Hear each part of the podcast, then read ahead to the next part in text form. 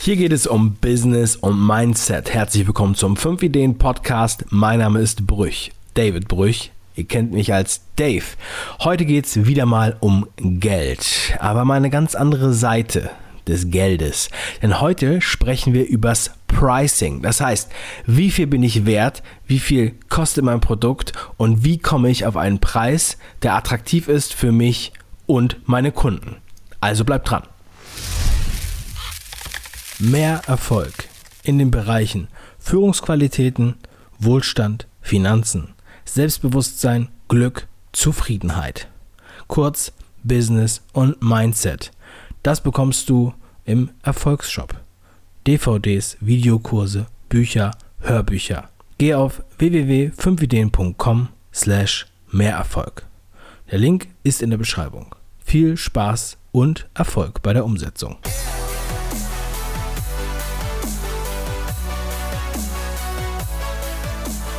It's all about the money. Da bin ich wieder mit einer neuen Sendung und ich habe wieder mal Michael Serve zu Gast. Ich muss ihn gar nicht mehr vorstellen. Er ist der Autor des Buches Von der Wildsau zum Sparschwein. Die Sendung ist äh, heiß gelaufen hier im Podcast und auch auf YouTube. Ich freue mich, dass er wieder da ist und heute sprechen wir mal über die Geheimnisse des Preises, wie er sich da aufgestellt hat und wir werden heute einiges mitnehmen und einiges lernen, damit du und ihr und ich und wir alle vernünftige Preise äh, bekommen und damit glücklicher und zufriedener arbeiten können. Herzlich willkommen, Michael. Ja, servus Dave, grüß dich. Schön, dass ich nochmal dabei sein darf. Ich hoffe, du hast mich gut verstanden und ähm, bist jetzt top motiviert. Ja, absolut. Und ich habe nichts Falsches versprochen. ja, schauen wir mal, ja, Sprachbeckenbauer. Ja. Ja, dann äh, mal Butter bei die Fisch, wie man so schön sagt. Ja. Du bist, du bist der, der, der, ähm, der sich mit dem Geld auskennt. Und du hast ja mir auch erzählt, dass du da auch einige Erkenntnisse für dich selbst und dein Business umgesetzt hast. Fange mal ganz vorne an. Wie kommt eigentlich ein Preis zustande? Fangen wir erstmal an mit einem, ja, einem Produkt, was man verkauft, ein physisches Produkt. Ja, grundsätzlich, grundsätzlich ja durch Angebot und Nachfrage. Ja, das ist ja aber allgemeingültig oder das ist ja bekannt. Aber die Frage ist, wie weit kann ich eben zum Beispiel den, den Preis aufladen? Das ist ja somit, glaube ich, mehr oder weniger Ziel deiner Sendung, ähm, damit ich praktisch einen größeren Nutzen für mich habe oder vielleicht sogar mit dem höheren Preis einen höheren Nutzen bei den anderen stifte. Ja, das Problem ist natürlich auch, ähm, wo fange ich jetzt an? Wenn man jetzt, also ich meine, ich kenne das, als ich angefangen habe und als ich selbstständig war, 2009, ja, vor acht Jahren. So, dann äh, kommt auf einmal ein Auftrag und dann fragt jemand, ja, was kostet das? Mhm. Und dann denkst du dir, gut, wie gehe ich jetzt da vor? Ja, also heute hat man natürlich dann einen anderen Blick darauf. Aber wenn man jetzt gerade relativ frisch anfängt und vielleicht hat auch sogar der eine oder andere schon fünf Jahre ist der schon im Business und hat trotzdem noch falsche Zahlen. Ich habe letztens mit einem ähm, Bekannten darüber gesprochen, der hat eine, eine Agentur seit über zehn Jahren und hat dann auch gemerkt, sein Pricing ist falsch. Ja, und ähm, er hat da wirklich ganz viel umstrukturieren müssen. Das heißt, wie fange ich jetzt an? Also äh, rechne ich jetzt meine, ähm, sowas wie, ich sage jetzt mal so Beispiel, ja, du nimmst jetzt deine Lebenshaltungskosten, äh, rechnest die runter auf einen Tag und dann sagst du, gut, äh, doppelt so viel wie meine Lebenshaltungskosten pro Tag sind, möchte ich jetzt am Tag verdienen.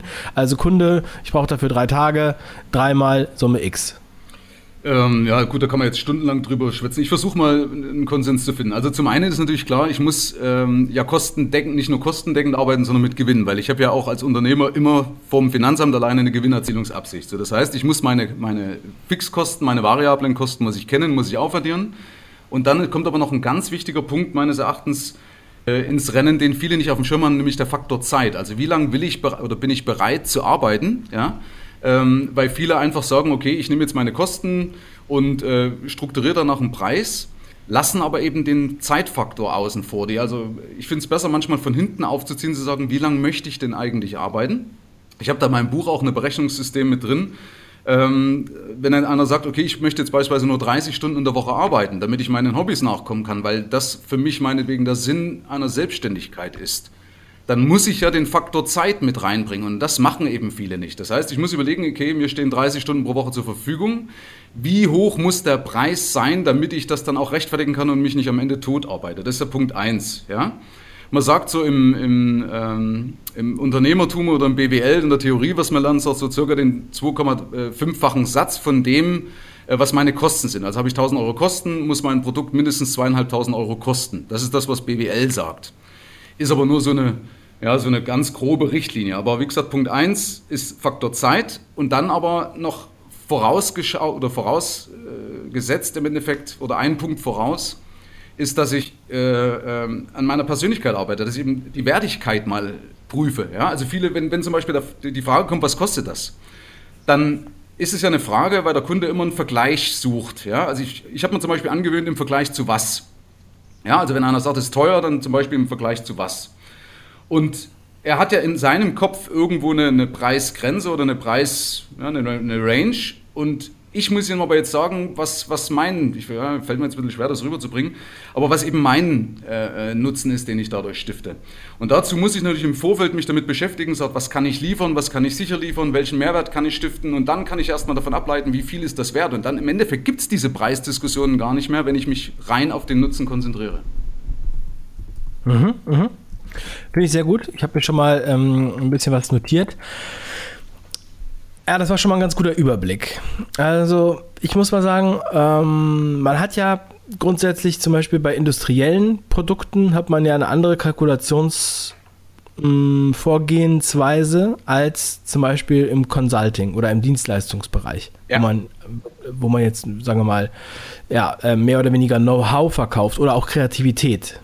Das ist ja ähm, auch bei vielen Kreativen, die ich kenne, Zeichner, ähm, Designer, äh, Grafikdesigner, äh, whatever, Animateure, die können sozusagen, bei denen geht es ja nicht nur um die bloße Arbeitszeit, die sie damit verbringen, sondern auch mit den Ideen, die sie mitbringen. Ne? Und ähm, die Ideen sind ja eigentlich das, was man hauptsächlich bezahlt.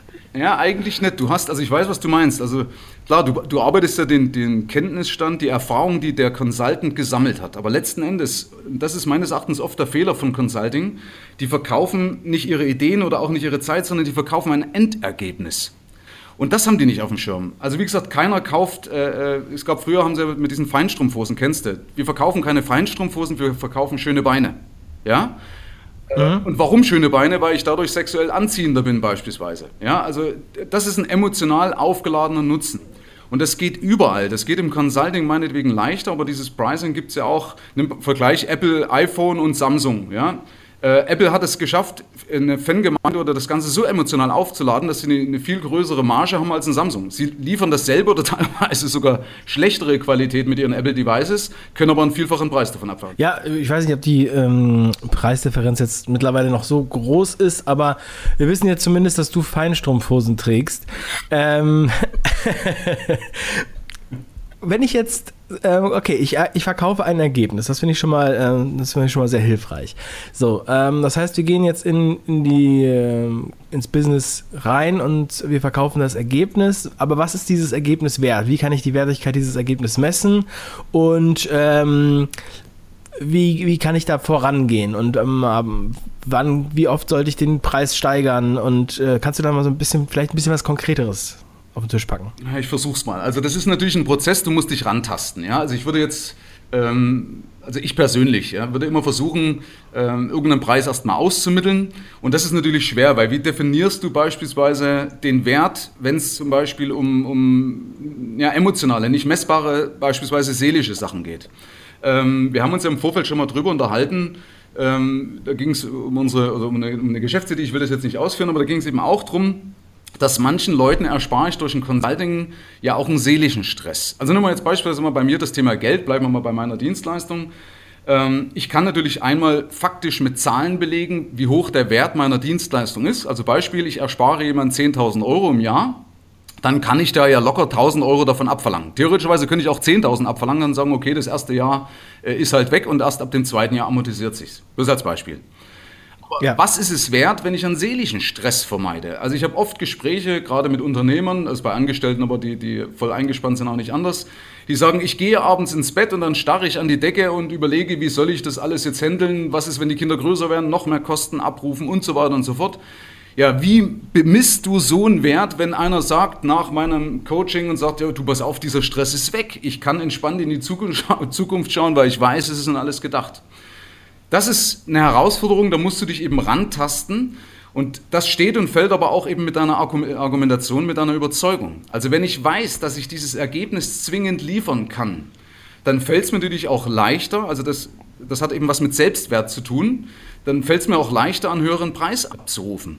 Und wenn ich da nochmal reingrätschen darf, auch, es ist auch wichtig, meines Erachtens höhere Preise abzurufen, weil das psychologisch wichtig ist. Jeder kennt das. Wenn du beispielsweise einen Coach buchst oder du kriegst mal schnell auf die, oder eben auf die Schnelle irgendeinen Seminarkurs mit 100 Euro oder 200 Euro, der bleibt schnell mal liegen, weil er eben nur 200 Euro gekostet hat und du kommst alleine wegen des geringen Preises nicht in die Umsetzung. Ja, das ist gefährlich, das haben viele nicht auf dem Schirm. Also interessanterweise, wenn einer viel bezahlt, dann will er ja auch zwangsläufig was dafür zurückhaben. Ja? Und man muss auch eins wissen, ich muss überlegen, bei welchen Kunden ich mich bewege. Je wohlhabender das Klientel ist, umso mehr spielt für die Geld keine Rolle mehr, sondern mehr der Faktor Zeit. Also die sagen, ich kaufe mir für mein Geld lieber Zeit. Die ist mir wichtiger, Lebenszeit ist wichtiger als Geld.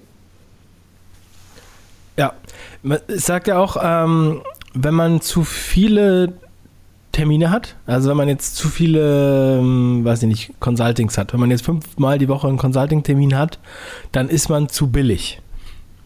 Mag sein. Oder? Äh, ja, ich weiß jetzt nicht, ob ich das so unterschreiben kann, weil ich liebe meine Arbeit, das heißt, ich habe mehr, aber das mag schon sein, ja.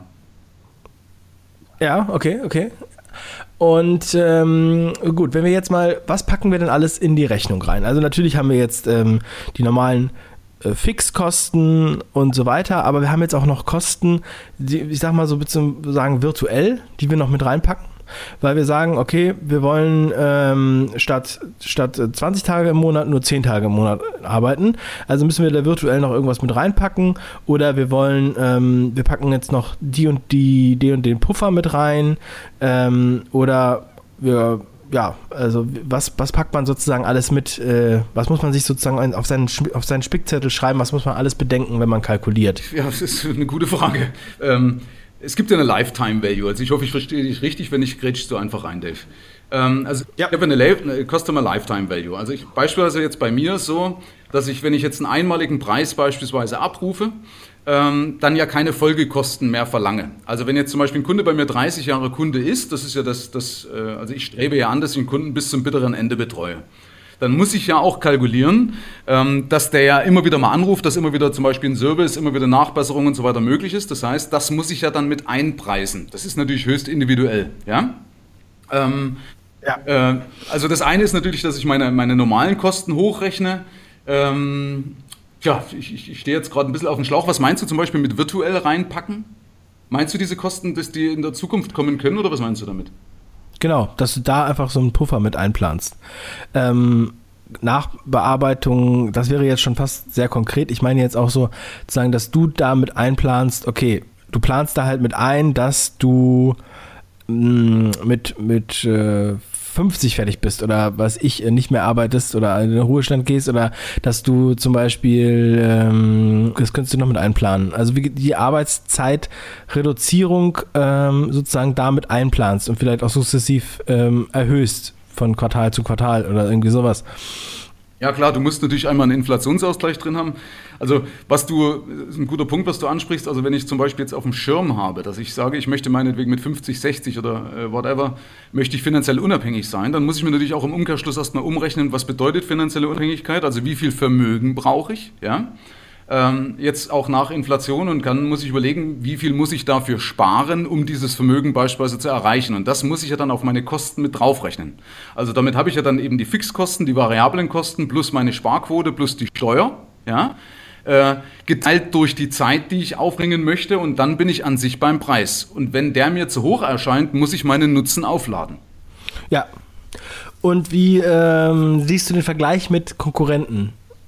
Also zu gucken, okay, was kostet das Produkt oder die Dienstleistung bei meinem Konkurrenten? Ist das für dich, ist das für dich eine Benchmark oder ähm, gehst du da erstmal nicht in die Recherche oder was würdest du empfehlen oder macht es für, ja, für verschiedene Bereiche Sinn? Ja, halte ich teilweise für gefährlich. Also in der Regel ist es so, dass mir der Preis der Konkurrenz wurscht ist. Natürlich weiß ich, also ich, ich habe schon einen Vergleich im Kopf oder sowas. Ja? Also wenn es ähm, bei mir zum Beispiel um das Thema Absicherung geht, ähm, äh, wenn einer bei mir irgendwas kauft und sagt, okay, da, bei, bei denen kostet 500, wieso bei dir, bei dir 2000? Das geht natürlich nicht. Ja? Ähm, aber bleiben wir mal beim Consulting, wenn ich jetzt zum Beispiel über einen Stundenlohn rede.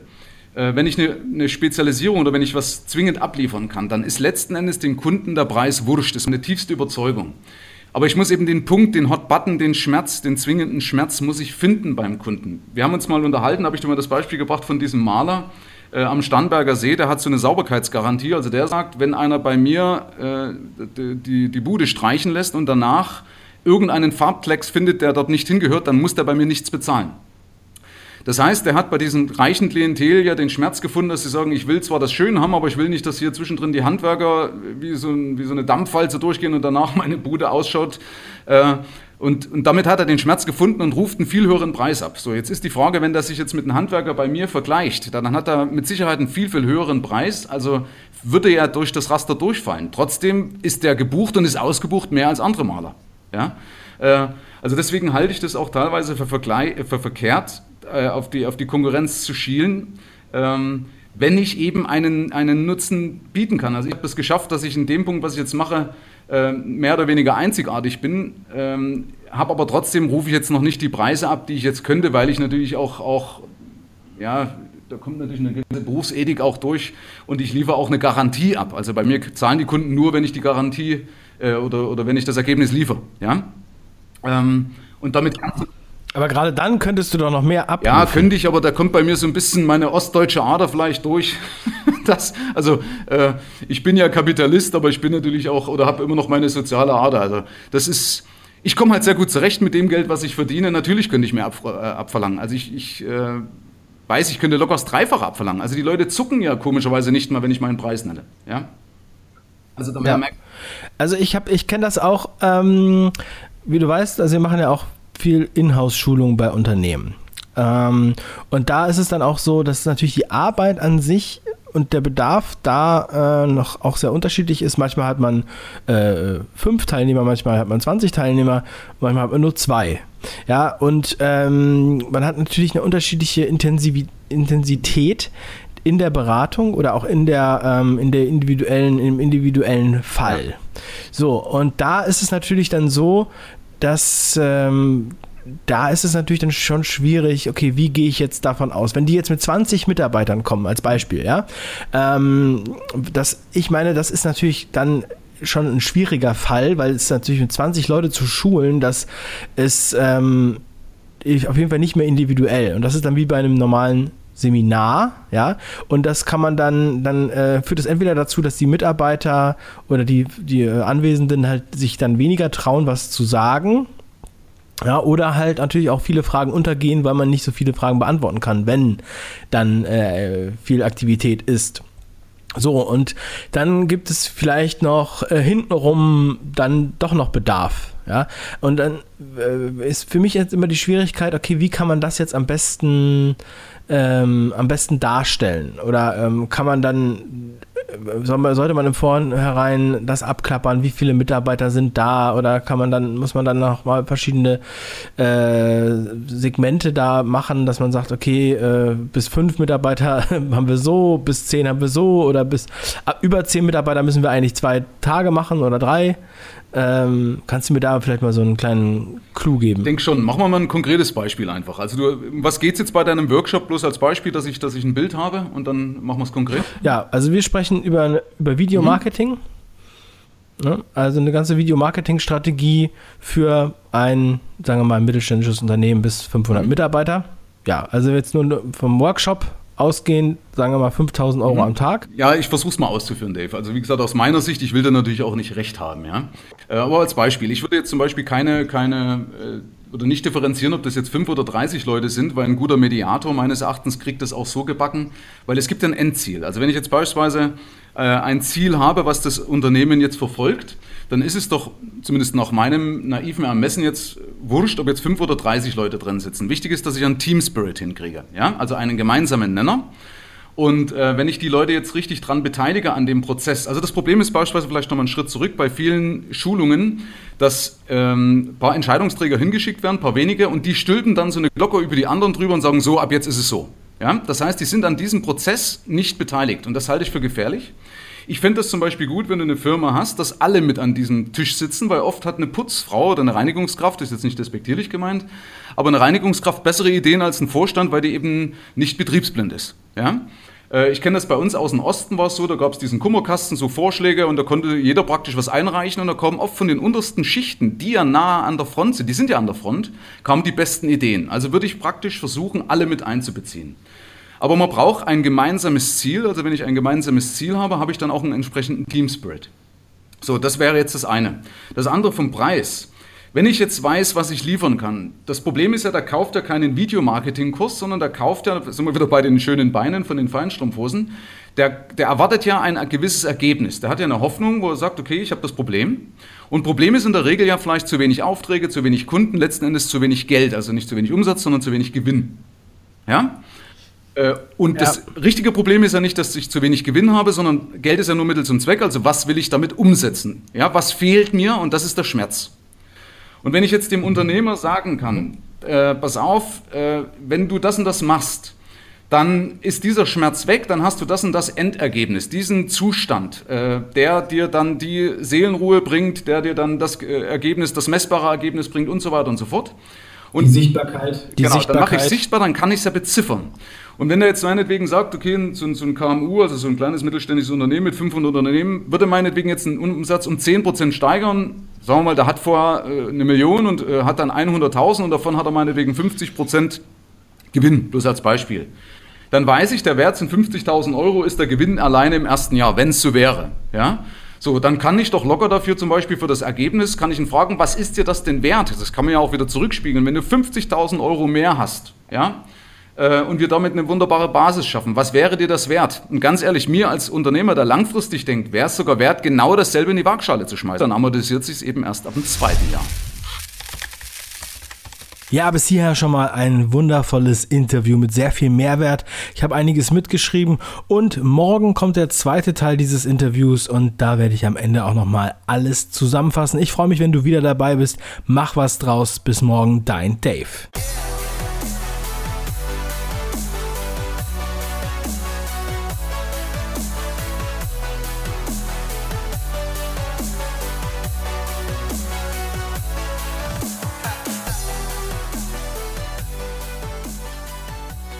Für noch mehr Inhalte zum Thema Business und Mindset check 5ideen.com. Dort findest du unter anderem unsere 5 Ideen Buchempfehlungsliste. Kannst du kostenfrei downloaden. Einfach auf 5ideen.com. Dort sind über 55 Bücher geclustert nach Themengebieten Finanzen, Entrepreneurship, Unternehmertum, whatever, Persönlichkeitsentwicklung. Also für jeden was dabei. Guck dir das auf jeden Fall an. Lad sie dir runter. PDF auf 5ideen.com.